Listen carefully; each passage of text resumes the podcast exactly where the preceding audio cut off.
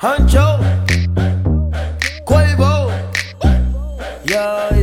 know I've been taking some time and I've been keeping to myself. I had my eyes upon the prize, ain't watching anybody else. But your love it hit me hard. 作为一个二十一世纪受过高等教育的人，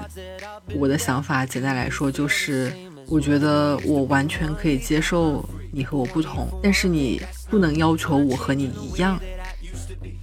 世界上有七十八亿人，可能会有七十八亿种美，但是也会有七十八亿种丑啊。它就是会让你意识到，这个世界是非常多元化的，有很多有意思的人在我们看不见的地方精彩的生活，然后也有很多有趣的事在我们看不见的地方不断的发生。如果说你身边真的有那些给你带来不好感受的人，呃，我想送给你三个字，就是快跑啊！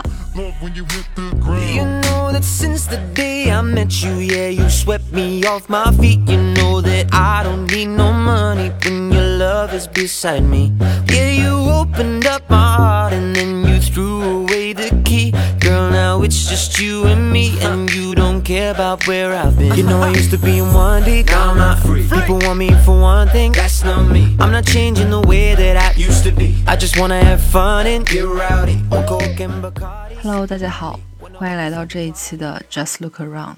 我是小宋。本来说上周末要更新的，可是就是千算万算没有想到五一调休，然后只放周六一天假，所以更新的时间就推迟了几天。嗯，前段时间呢，我有在小张跟小万的播客 Mind Gap 里面跟他们连了一次麦。然后没有想到这次连麦让 Just Look Around 的粉丝暴涨了三十多个，所以节目开头也跟 Mind Gap 的朋友们问个好。现在你们也是小宋 Just Look Around 的朋友了，大家都是朋友。然后先来 catch up 一下我的近况吧。在经过了长达将近一个月的努力之后，我终于看完了。六十八集连续剧《走向共和》，因为实在是太长了，我中间有一度差点就没看下去。但是看完之后还是很有感触的，就觉得说，比起那种虚构类的小说，呃，最精彩的还是历史，就是跌宕起伏、朝代更替这些看起来非常戏剧化的事情。竟然都是事实，就是我现在看这种历史向的电视剧，都会先去看一下评价，就是这部剧到底符不符合事实，有没有还原历史之类的。因为我是理科生，我的文科就是非常的差。假如说电视剧里面有一些就是场景，它如果跟历史不符的话，我就是会完完全全一点都看不出来。而且从此以后，我还会觉得说，哦、呃，历史就是电视剧里面拍的这个样子。就是在我的观念里面，会觉得说，我看一部电视剧也是投入了非常多的时间的，所以看完之后，大概率是不会再投入更多的时间去，比如说深入的研究这些情节到底就是是不是符合史实的呀，然后这些剧情到底有哪里可能有错啊。就是，假如电视剧骗了我，我可能就会被他骗一辈子。所以前期挑选的时候，我就会比较谨慎。然后现在各大平台都开始禁止一些近代史相关的内容了嘛？这个走向共和的资源都是我好不容易才找到的。如果有想要资源的朋友，就是可以评论区跟我说，然后我偷偷把我的。链接分享给你，希望不要被屏蔽。然后除了走向共和，最近还发生一件我觉得非常无语的事情，就是我前几天晚上准备看一本书，是那个安德烈·纪德的《窄门》，然后看了几页，我突然就觉得这个故事的情节走向非常的熟悉，然后我就打开我的豆瓣，发现我在二零二零年六月份的时候已经读过这本书了。并且我当时还非常认真的写了一段就是读后感。结果现在，在这个二零二二年的四月份，我就是已经完完全全忘记了这回事。鲸鱼的记忆，我感觉都没有这么短，真的读的书都白读了。虽然我之前数次有提到我记忆力不好这件事情，但这一次这件事情真的让我就是再一次刷新了我对自己的看法。Anyway，那我在这里的话也顺带推荐一下这本书，它其实是一本蛮薄的小说。开头的一段话，我觉得还是蛮打动我的吧，就比较真诚，大概说的就是。呃，这本书之所以会出现，只是因为，呃，记得他说他想把回忆记录下来，所以故事的叙述可能会断断续续、支离破碎，但是他也不会去通过任何写作的手法去给他进行更多的修饰，他觉得这会浇灭他去讲述这个故事的热诚，然后他也只是想告诉大家，他在这个故事当中。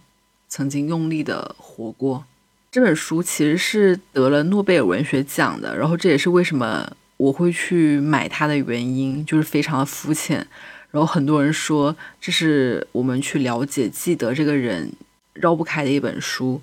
感兴趣的朋友的话，让我们一起看起来。Everybody's got to love someone sometime. Everybody's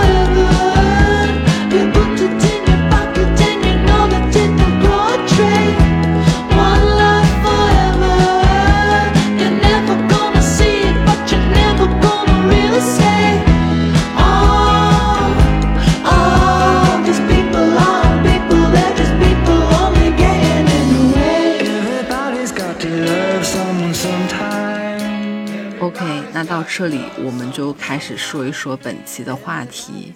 它其实起源于前几天我接到一个电话，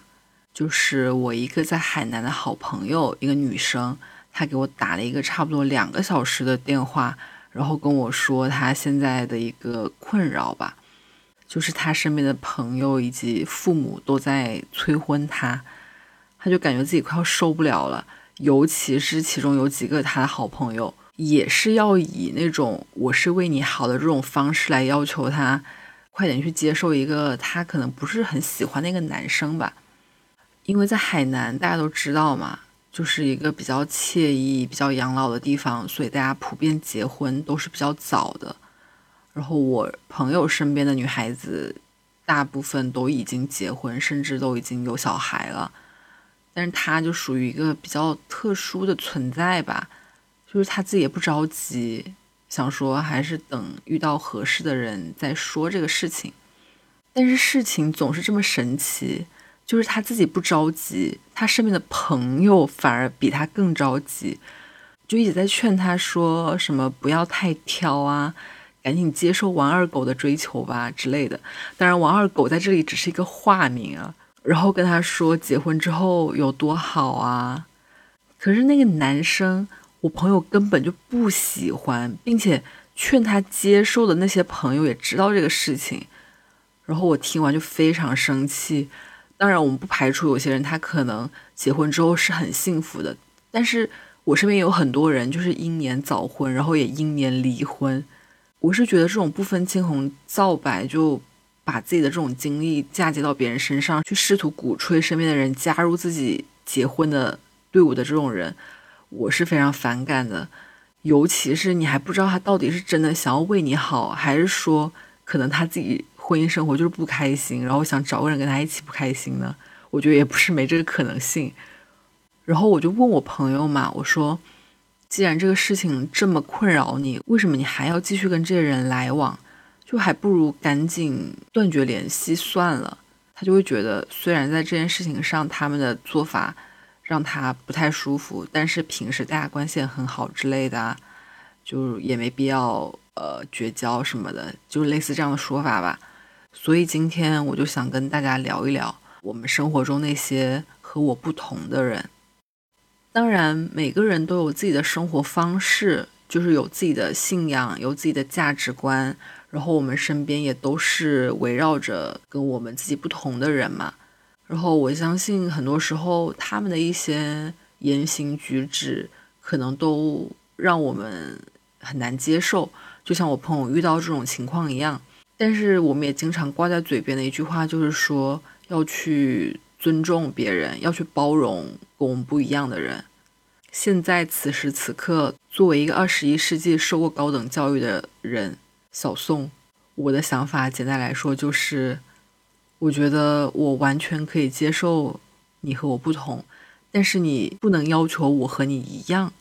大家都知道，现在在互联网时代，有时候看视频的弹幕就会觉得说非常离谱，就觉得世界上怎么会有这么多杠精？可能根本就不是一件事情的事情，都要被他鼓吹的好像很严重。我最近就看到过一个非常离谱的一个事情。我印象非常深刻，就是有个老师，他的视频把那个林徽因称作了林徽因先生。大家都知道，先生这种说法就是单纯的去表尊敬嘛。然后弹幕里面就出现了一群人，当然这群人我觉得我不说是谁，你们也知道他们是谁。总之就是各种拳击，就说先生怎么可以拿来称呼女性啊？这是对女性的不尊重之类的。我想说，就是有必要这么上纲上线吗？然后录这期播客前，我就又深入思考了一下。我现在想要总结一下，我觉得这些网友和我朋友遇到的人，他们都有一个共同点，那就是太闲了。我不知道大家怎么想，但是对于这些我觉得太闲的人，我的态度就是屏蔽，就是现实生活中能少来往就少来往。然后，如果是网络世界当中的话，可能忽视，我觉得就是最好的方式吧。然后这里可以 call back 一下本期播客的标题：世界上有七十八亿人，可能会有七十八亿种美，但是也会有七十八亿种丑啊。对于这些想要用自我的价值观强加于别人的人，我真的是拔腿就跑。Is there something after there's nothing to say? We're just moving in circles, but we're losing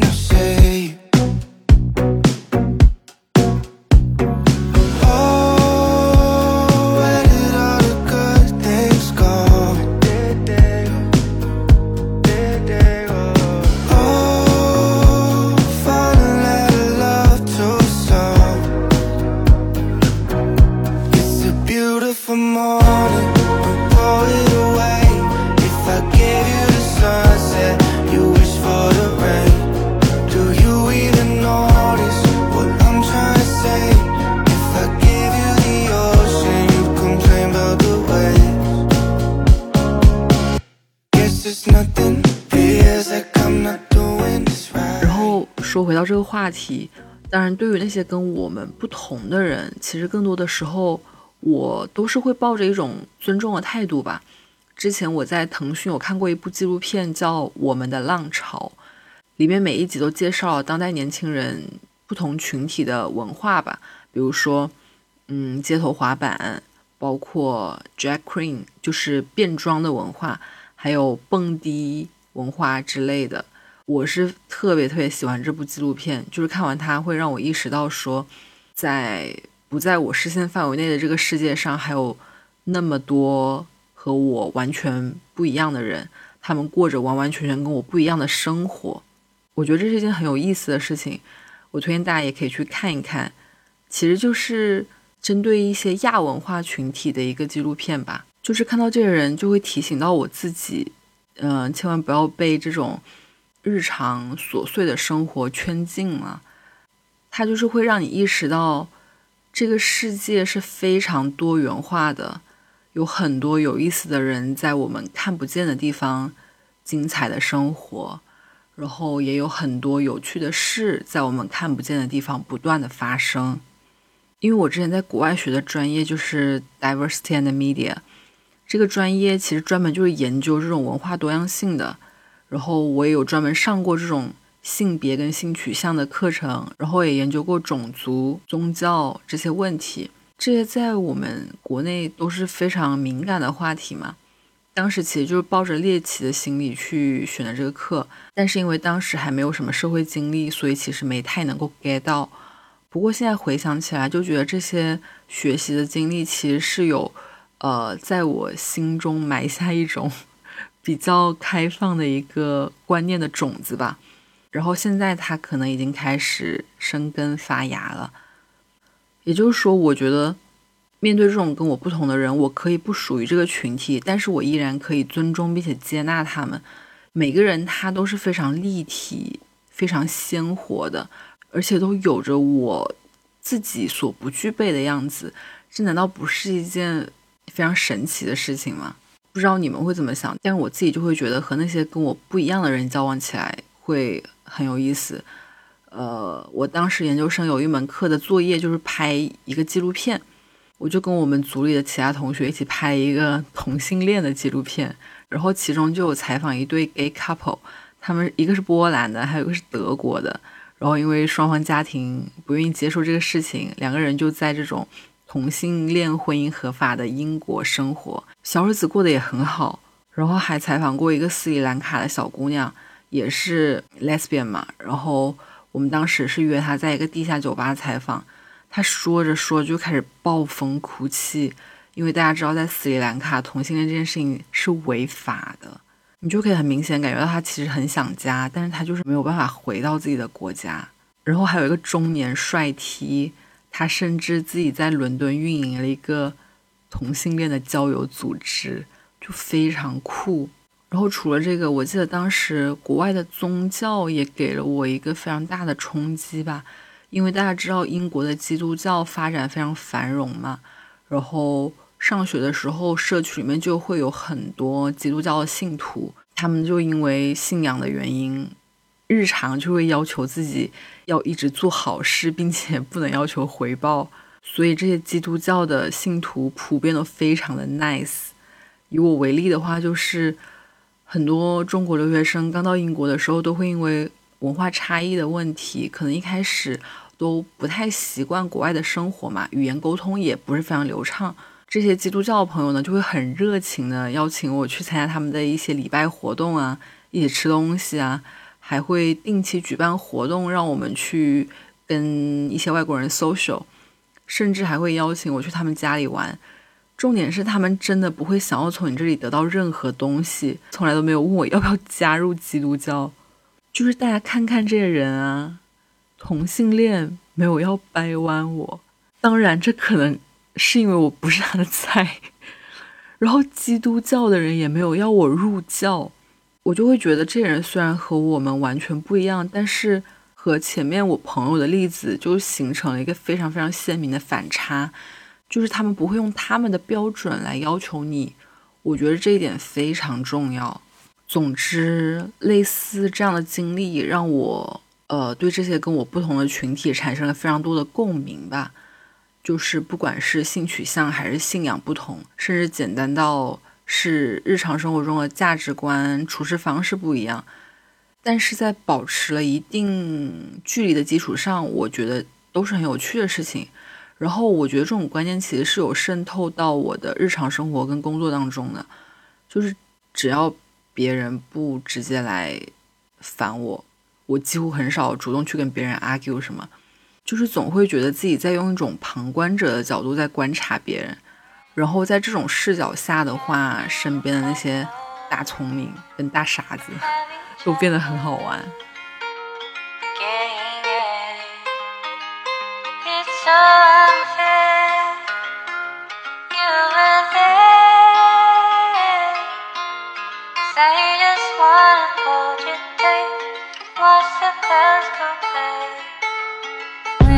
see my friends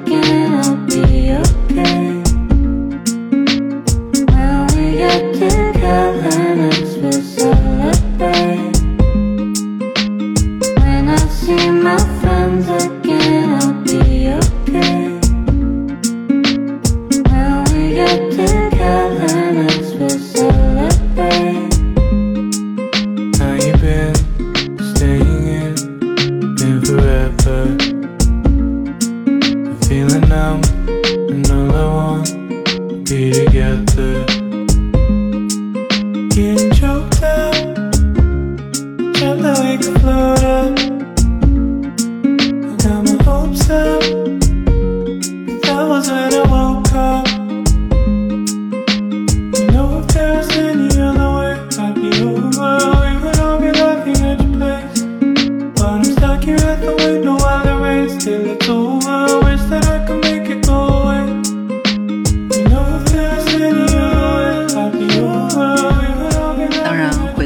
这个非常标题党的标题啊，我呢的确是觉得世界上没有绝对美的人，但是也没有说绝对丑的人。就是你即使觉得他不好，可能他的背后也有很多不幸的原因，比如说我们前面说过的闲，没事干，要给自己找点事情干。就是我们姑且也把这个当做 是一种不幸的表现吧。然后我就想到之前中国人民公安大学的李玫瑾，不知道大家有没有听过？他就是研究犯罪心理学，然后很出名嘛。当然，现在他在亲子的这个领域也非常出名。然后他之前在分析这种案件的时候，就会从罪犯的角度去分析，就是讲这个罪犯为什么会产生这种犯罪的行为，就是他到底是出于什么样的心理之类的。然后网络上就有很多喷子，就说他的一个视角是有问题的，就觉得如果去讲罪犯他犯罪的背后是由于一些什么原生家庭之类的原因让他心里产生了问题之类的这样的一些说法，是在帮罪犯开脱。我当时看到我就觉得非常无语。首先不说犯罪心理学本来研究就这个嘛，其次犯罪它虽然是事实，但是的确有很大一部分罪犯他本身自己也是一个可怜的人嘛，所以其实这本身就是一个，呃，我觉得是比较客观跟中立的视角。打个可能不一定恰当的比方嘛，就是比如说在生活当中，我们的确会觉得有些人可能很傻逼，或者说觉得他心机很深，但是他们之所以会这样子，可能真的都是有原因的。比如说有些傻子，他可能真的就是傻子。或者说有些心机深的人，可能就是以前被别人陷害过啊，或者是被领导 PUA 过啊之类的，还是非常常见的嘛，我觉得。所以就还是希望我们看待人跟事情的时候，可以从多个角度去看吧，就不要一竿子定义死这个人到底是美的还是丑的。OK，那说到这里，我感觉这期节目差不多也该结束了，因为我觉得主题 上升的有点太高了，就是一个。博爱的大概念，再聊下去的话，感觉要 hold 不住了。最后呢，就是如果说你也有遇到像我朋友类似这样的烦恼，我分享一个我前几天听到陈嘉映的一个说法。陈嘉映他就说，在互联网发达之后，嗯，大家对于信息不再是像以前那种报纸时代的那种，可能只是单方面的去接收信息的这种模式。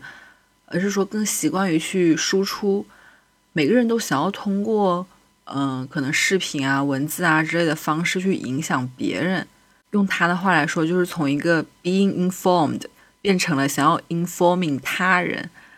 但这种情况呢，就会造成信息传播的价值大大降低。也就是不管什么垃圾观点，可能都会占用我们的时间，但事实上我们的时间却是非常有限的。我觉得这个其实就跟我们交朋友一样，就是我们的时间跟精力都是有限的，把这些时间跟精力用在和你喜欢的人相处上，不要去为那些你不喜欢的人去劳神伤力。如果说你身边真的有那些给你带来不好感受的人，呃，我想送给你三个字，就是快跑啊！最后还是希望在我们眼中吧，还是。我们还是可以看到世界的这七十八亿人口他们美的一面，因为我觉得生活本来就很难了，不要再让别人跟我不同的这件事情成为我们困扰的来源之一。刚刚看到窗外有电动车开过去，我觉得好羡慕啊！在现在，自由真的太珍贵了。我从来没有想到有一天，身为一个中国人，我的思想竟然会比我的人生更加自由。